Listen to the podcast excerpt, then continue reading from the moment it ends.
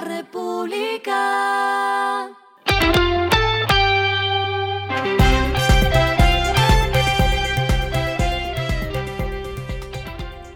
Al final de la jornada, esto es lo que debes saber sobre el comportamiento de los negocios, las finanzas y la economía.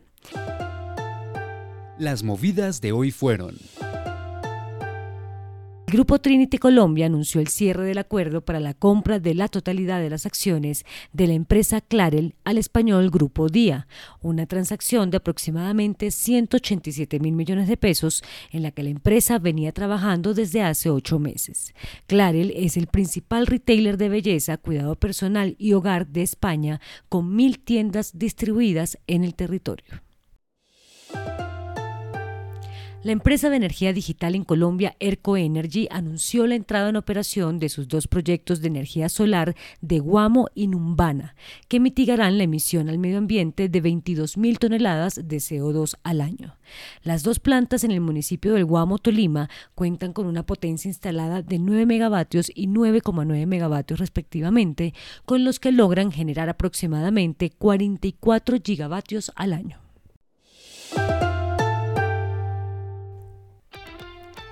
Rappi estableció una alianza estratégica con la Compañía Mundial de Seguros para lanzar el Seguro Tercero, un producto para choques simples complementario al SOAT.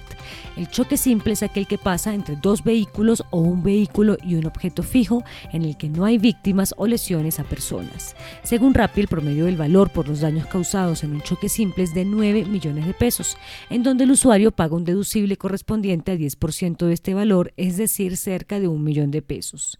Este servicio cubre daños materiales a terceros derivados de accidentes de tránsito y como novedad no tiene restricciones por antigüedad del vehículo y no se necesita de una inspección de este para adquirirlo. Lo que está pasando con su dinero.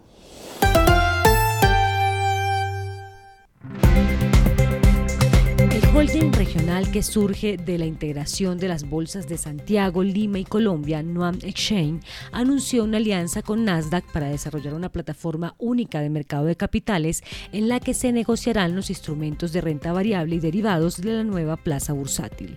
Nasdaq respaldará tecnológicamente la integración, desarrollo y expansión de la nueva plataforma que deberá ser flexible, escalable y que pueda soportar el proyecto de este nuevo mercado de valores.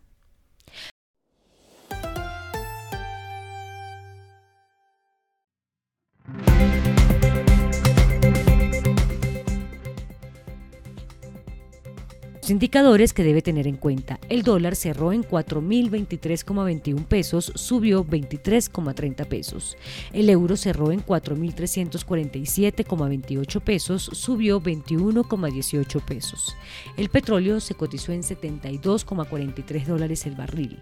La carga de café se vende a 1.483.000 pesos y en la bolsa se cotiza a 2,02 dólares. Lo clave en el día. Colombia se raja en los resultados de las pruebas PISA que la OCDE realiza desde 2000 para medir la competencia de los estudiantes hasta 15 años en matemáticas, lectura crítica y ciencias. Las pruebas PISA se hacen en Colombia desde 2006 y la realidad es que siempre nos ha ido mal y los resultados de 2022 no fueron la excepción, pues desmejoramos en las tres competencias frente a 2018. Matemáticas fue la asignatura que registró la peor caída, pues el puntaje bajó de 391 a 383 puntos. La segunda área fue lectura y ahí el descenso fue de 412 a 409 puntos. Por último, se midieron a los estudiantes en ciencia y ahí se pasó de 413 a 411 puntos. Por América Latina, los mejores países, es decir, los de mayor puntaje en estas tres áreas, son Chile, Uruguay y México. A nivel los tres mejores son Singapur, Japón y Corea.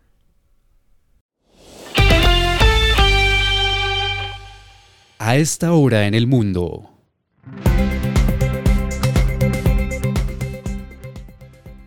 El Tribunal Constitucional de Perú ordenó la liberación del expresidente Alberto Fujimori, que cumple una condena por abusos a los derechos humanos, días después de que un juez local rechazara ejecutar un indulto humanitario concedido al político hace unos años.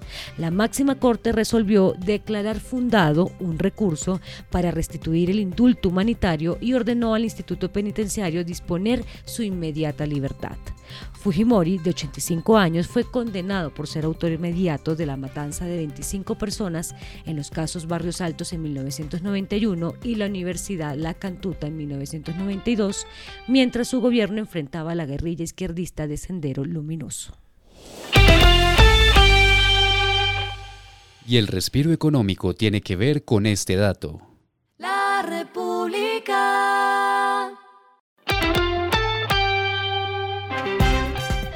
El futbolista Lionel Messi fue elegido como el atleta del año 2023 por la revista Time. La revista hizo el anuncio a través de sus redes sociales compartiendo una foto del campeón mundial con la camiseta de su equipo actual, el Inter de Miami. Y finalizamos con el editorial de mañana. Profesores son claves en mejora de pruebas PISA. A los estudiantes no les va bien en las pruebas de la OCDE. La causa no es muy distinta a la calidad de la enseñanza, los métodos y los protocolos de los profesores colombianos. Esto fue Regresando a casa con Vanessa Pérez.